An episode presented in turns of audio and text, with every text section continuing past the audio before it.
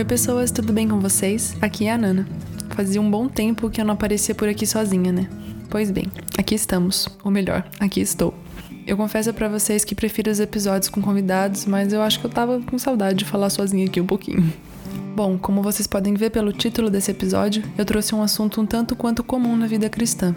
Esse episódio vai ao ar na terça, mas no momento em que eu tô aqui, sentada, gravando isso, é um sábado de aleluia, véspera da Páscoa, ou seja, véspera do dia que celebramos a ressurreição de Jesus.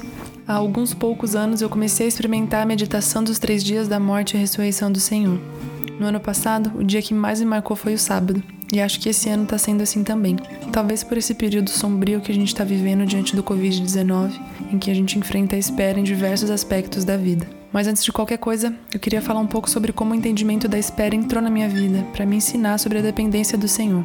Tudo começou quando o termo revolução obediente entrou na minha vida. Esse termo foi cunhado pelo meu querido amigo Davi Mesquita, com quem eu já gravei um episódio aqui para Anagrama que chama Idolatria da Imagem.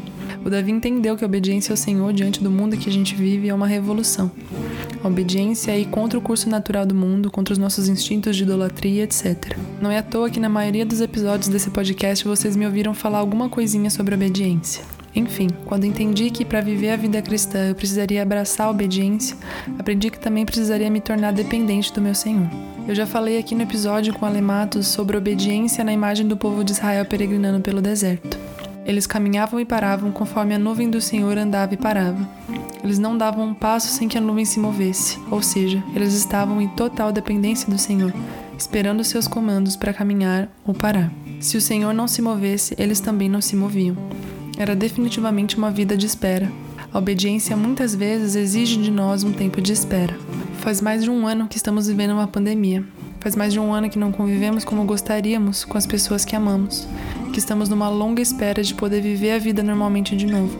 Que torcemos todos os dias por boas notícias para nos alimentar de esperança. Eu lembro de meditar muito na Páscoa passada, no capítulo 3 de Lamentações, em que Jeremias expõe seu coração ferido por tudo que o Senhor estava fazendo nele, enquanto ele esperava pela transformação do povo de Israel. Mesmo diante de tanto sofrimento, de tanta desgraça, ele diz: Ainda ouso ter esperança quando me recordo disso. O amor do Senhor não tem fim. Suas misericórdias são inesgotáveis. Grande é a sua fidelidade. Suas misericórdias se renovam cada manhã. Digo a mim mesmo: O Senhor é minha porção, por isso esperarei nele. O Senhor é bom para os que dependem dele, para os que o buscam. Portanto, é bom esperar em silêncio pela salvação do Senhor. É bom as pessoas se sujeitarem ainda jovens ao jugo de sua disciplina, que permaneçam sozinhas e em silêncio sob o jugo do Senhor, que se deitem com o rosto no pó, pois talvez ainda haja esperança, que deem a outra face para os que os ferem e aceitem os insultos de seus inimigos, pois o Senhor não abandona ninguém para sempre. Embora traga tristeza, também mostra compaixão, por causa da grandeza de seu amor, pois não tem prazer em afligir as pessoas, nem em lhes causar tristeza.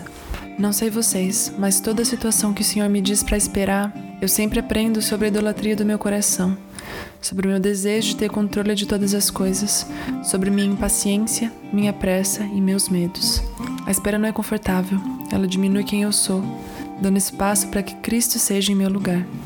Ela vem acompanhada da luz que expõe aquilo que a cruz veio aniquilar, que mostra os desejos mais profundos de independência do meu coração. E é exposta essa luz que encontra o caminho para aquele que se fez maldito em meu lugar, que carregou sobre si o castigo que era meu.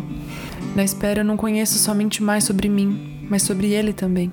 A espera é o lugar onde troco o alvo, o foco do meu olhar. É onde paro de olhar para mim e volto os meus olhos para Deus. Tem uma canção que eu cresci ouvindo que ilustra bem o que eu estou dizendo. O refrão dela diz: Os sofrimentos ganhos são para mim. Em lugar do que me tomas, tu, Senhor, te dás a mim. A espera é um ambiente de amadurecimento. No fim dos tempos, nós nos encontraremos com o nosso Senhor, nos casaremos com Ele. Mas para que nós nos tornemos uma noiva madura, que confia, depende, deseja seu noivo, Ele nos submeteu a um período de espera. Eu já disse isso e continuo repetindo. O Senhor não vai se casar com uma noiva que não o conhece, muito menos com uma criança imatura. Conhecimento de Deus nos transforma, nos amadurece, porque o conhecimento de Deus acontece enquanto esperamos pela vinda do noivo. A espera tem papel fundamental na vida cristã.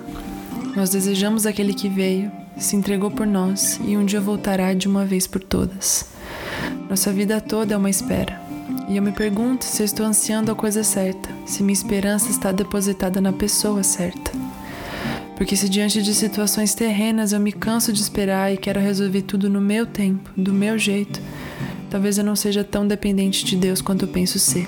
Talvez a minha esperança esteja, na verdade, em mim mesma.